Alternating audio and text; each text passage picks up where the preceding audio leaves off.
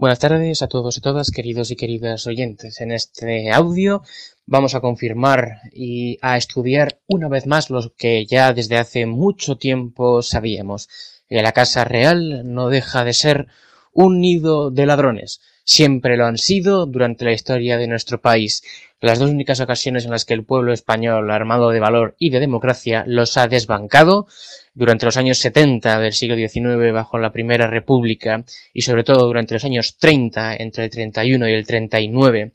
eh, bajo la figura de la Segunda República han sido las dos únicas ocasiones en, las que España se ha visto libre de eh, un grupo de personas, en realidad un clan, no muy distinto de aquellos que controlan la economía ilegal en México, en Colombia o en Italia, es decir, un clan mafioso,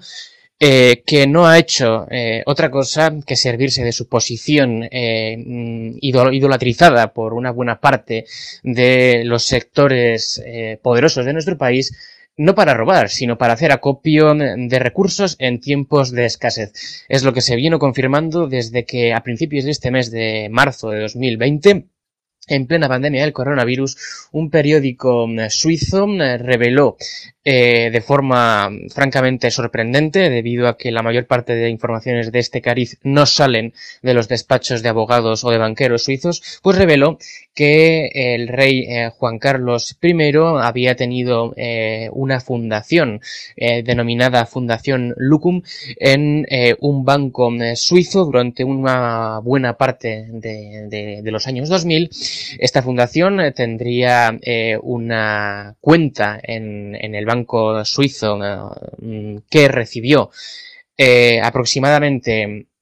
100 millones de euros procedentes del monarca saudí de aquel entonces, Mohammed bin Abdulaziz. Hay que tener en cuenta que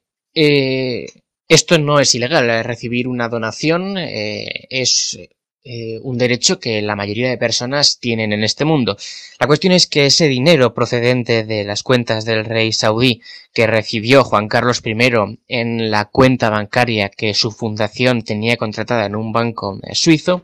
em, se sospecha que no fueron limpios. Esos 100 millones de euros se sospecha, según los tribunales suizos, que son los que lo están investigando desde el año 2018, que esos 100 millones em, fueron ingresados en la cuenta de la fundación de Juan Carlos por el rey saudí como pago a la intermediación entre empresarios y eh, eh, y el gobierno saudí en el marco de las contrataciones para la construcción de la línea de AVE que conecta la Meca con el resto de ciudades de Arabia Saudí.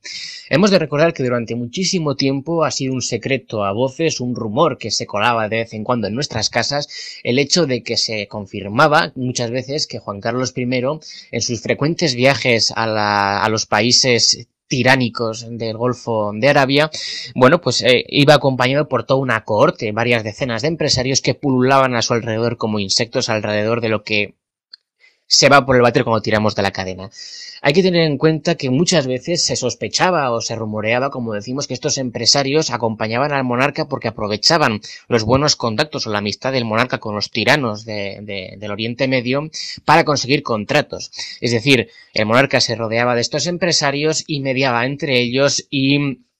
eh, los monarcas saudíes, que, que, pues, que, otro, que, otorgaban contratos, eh, es decir, a fin de cuentas dinero, eh, a cambio de trabajo a los empresarios españoles. Hay que tener en cuenta que una buena parte de las personas que en nuestro país apoyan a la figura de la monarquía insisten en que el, el papel del rey es necesario en nuestra sociedad porque mm, genera trabajo y genera trabajo de esta manera, genera trabajo yendo a Oriente Medio y mediando entre los tiranos de allí y los empresarios de aquí para ofrecer trabajo a estos empresarios. Hay que tener en cuenta que el trabajo que el rey consigue para los españoles lo consigue para estos empresarios que nunca utilizan mano de obra española, sino que se limitan a utilizar mano de obra esclava en esos lugares. Hay que tener en cuenta que las obras públicas en los países del Oriente Medio no son llevadas a cabo por trabajadores exportados desde España, sino que son llevados a cabo por legiones de trabajadores indonesios, filipinos, pakistaníes y, a veces, y de vez en cuando indios que viven hacinados en barracones y que mueren a decenas en cada proyecto. Pues bien,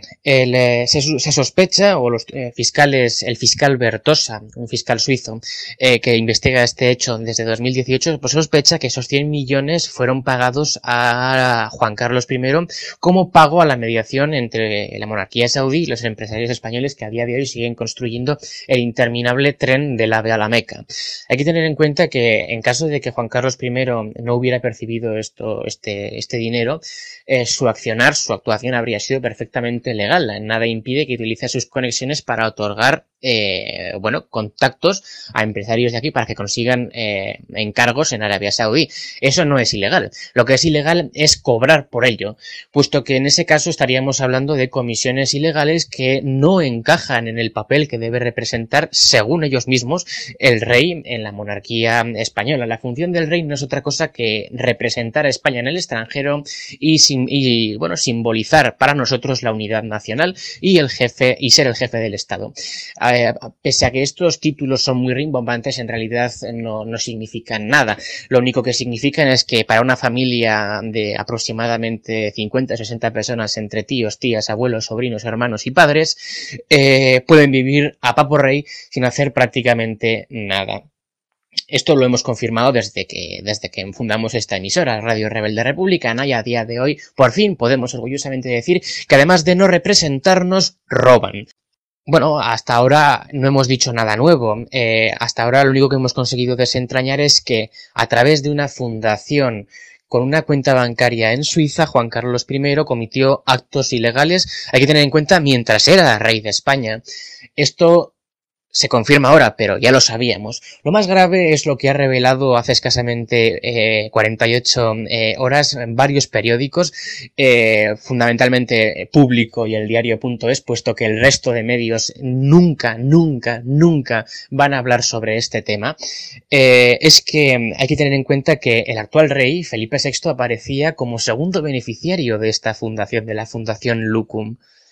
Esto es extremadamente grave. Hay que tener en cuenta que en caso de que el rey Juan Carlos hubiera muerto, eh, todo ese dinero habría pasado automáticamente a Felipe VI o bajo control de, Felipe VI. Esto, eh, esto es cierto, esta información es cierta. Esto no es creación de ningún periodista excesivamente izquierdo o republicano, puesto que apenas ayer la Casa Real emitió un comunicado por primera vez en toda su historia de la supuesta democracia española desde el 78, diciendo que Felipe VI había comparecido ante notario para renunciar a su herencia.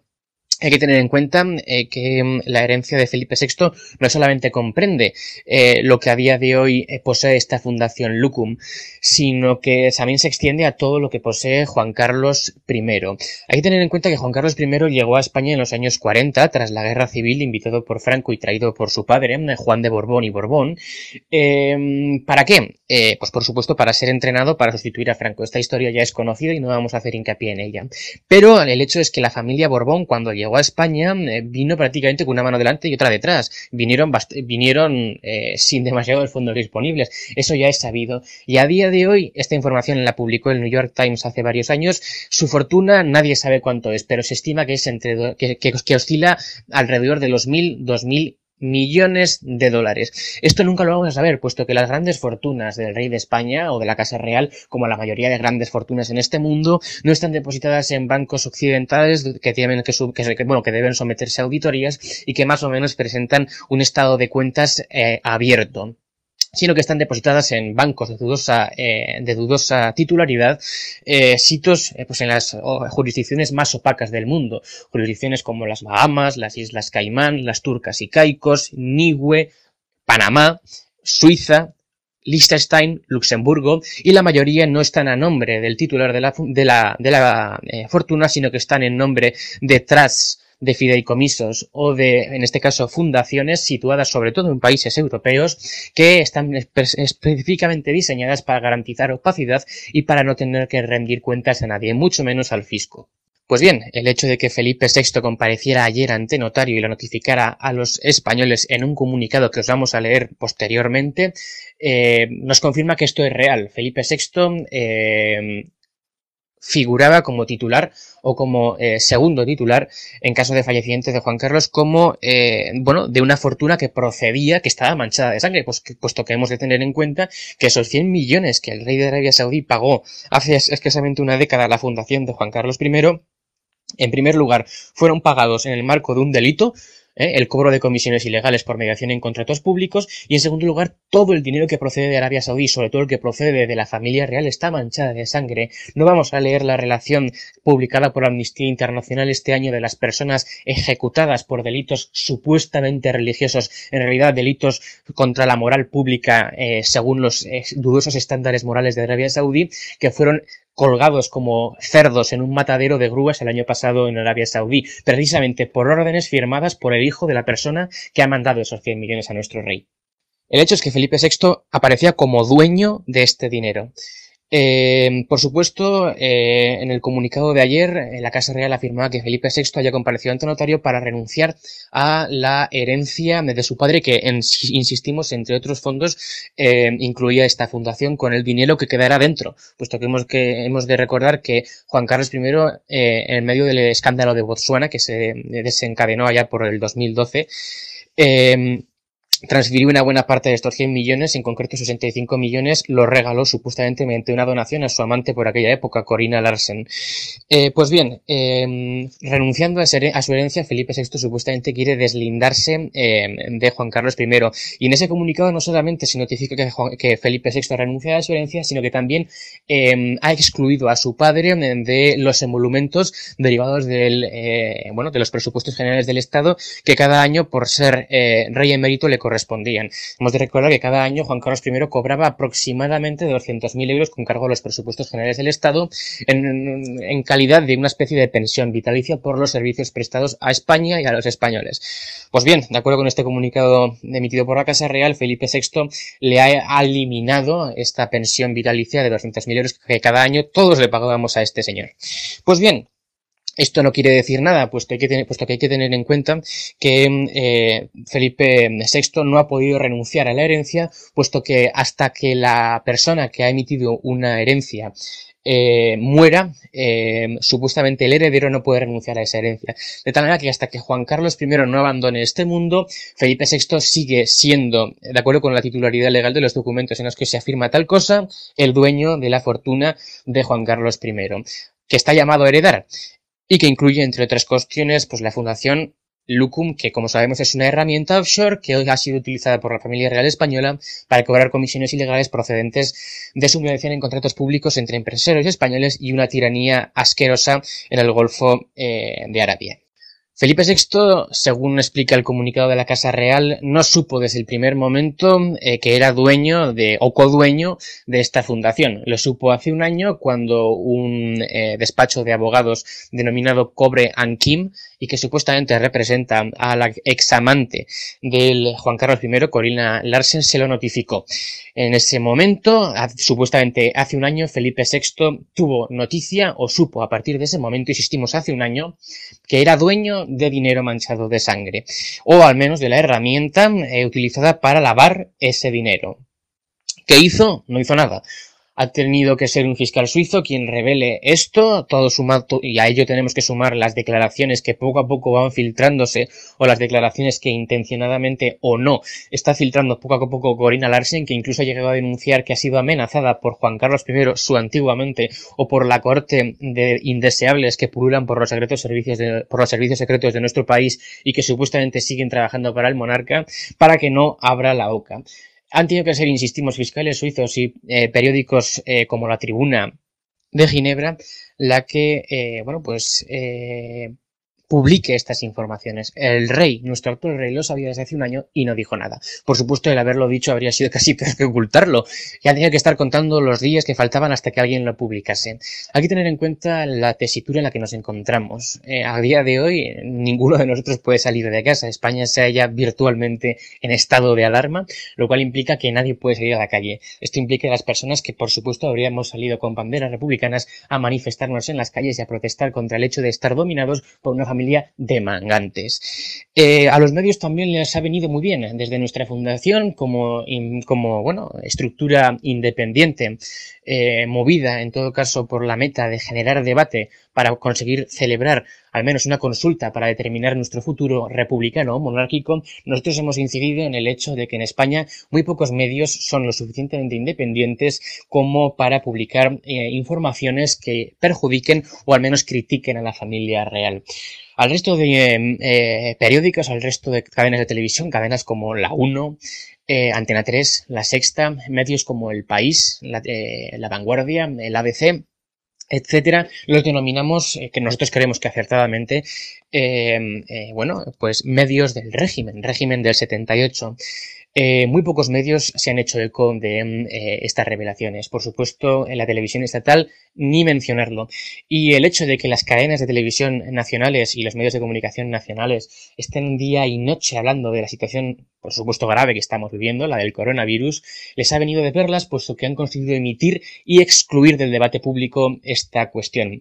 Esta cuestión que en países como Estados Unidos, Inglaterra, Italia, Francia o Alemania habría desencadenado o habría levantado ampollas de sangre, aquí no ha conseguido levantar más que un par de artículos bastante certeros e informativos publicados por el diario.es o el diario público y ha permitido que la mayor parte de pesebreros que, viven a día de hoy de, eh, bueno, pues de hacerles la rosca entre otras personas, a la familia real, consigan omitir acertadamente y suficientemente esta cuestión del debate público. En otras palabras, la situación actual del coronavirus eh, permite hablar de cualquier cosa menos de lo que hay que hablar, que es, entre otras cosas, de esta situación, del hecho de que la familia real, después de casi 300 años en el poder, puesto que llegaron aproximadamente en 1715 al poder en España, sigan eh, cortando el bacalao en nuestro país y al mismo tiempo sigan aliándose con dictaduras asquerosas como la de Arabia Saudí, lavando su dinero en Suiza y disfrutando de él con toda impunidad. Es a todas luces eh, una de las mayores, eh, uno de los mayores errores de la Casa Real, el haber conseguido, al no haber conseguido evitar que estos datos se filtraran a la luz pública. A día de hoy, si vosotros, os, si vosotros eh, os introducís en Twitter, donde la casa real, la casa supuestamente, la casa de su majestad el rey, tiene una cuenta abierta donde diariamente publica o publicaba hasta ahora pues las actuaciones diarias del rey o sus actividades, eh, podéis leerlos, la sección de comentarios. Eh, allí os daréis cuenta de que existen dos tipos de comentarios. la mayor parte son comentarios negativos eh, contra la familia real, exigiendo una votación para discernir el futuro de nuestro país, república o monarquía. Eso por un lado. Pero luego hay una segunda clase de em, comentarios, que son aquellos de, por supuesto, de la gente que cree en los valores de la monarquía y que apoya a la Casa Real, que por supuesto esta gente la, hay en nuestro país. La monarquía se sustenta en España eh, gracias a un único pilar, que es la falta, la falta de debate. Y esto, a su vez, la falta de debate produce consenso, un consenso artificial, un consenso sostenido con columnas de papel por una serie de medios de comunicación que se niegan, y con esto cerramos nuestra edición, a certificar, a informar y a notificar a los españoles y españolas de que su jefe de Estado es titular de una fundación en Suiza que ha sido hasta hace muy poco tiempo eh, continente de una cantidad de dinero, 100 millones de euros, procedente de una de las dictaduras más terribles, apocalípticas y sanguinarias del mundo. Dinero que no solamente está manchado de sangre, sino que además procede del cobro de comisiones ilegales por un ladrón reconocido tanto por la justicia española como por la justicia suiza, como es, ha sido y será Juan Carlos I.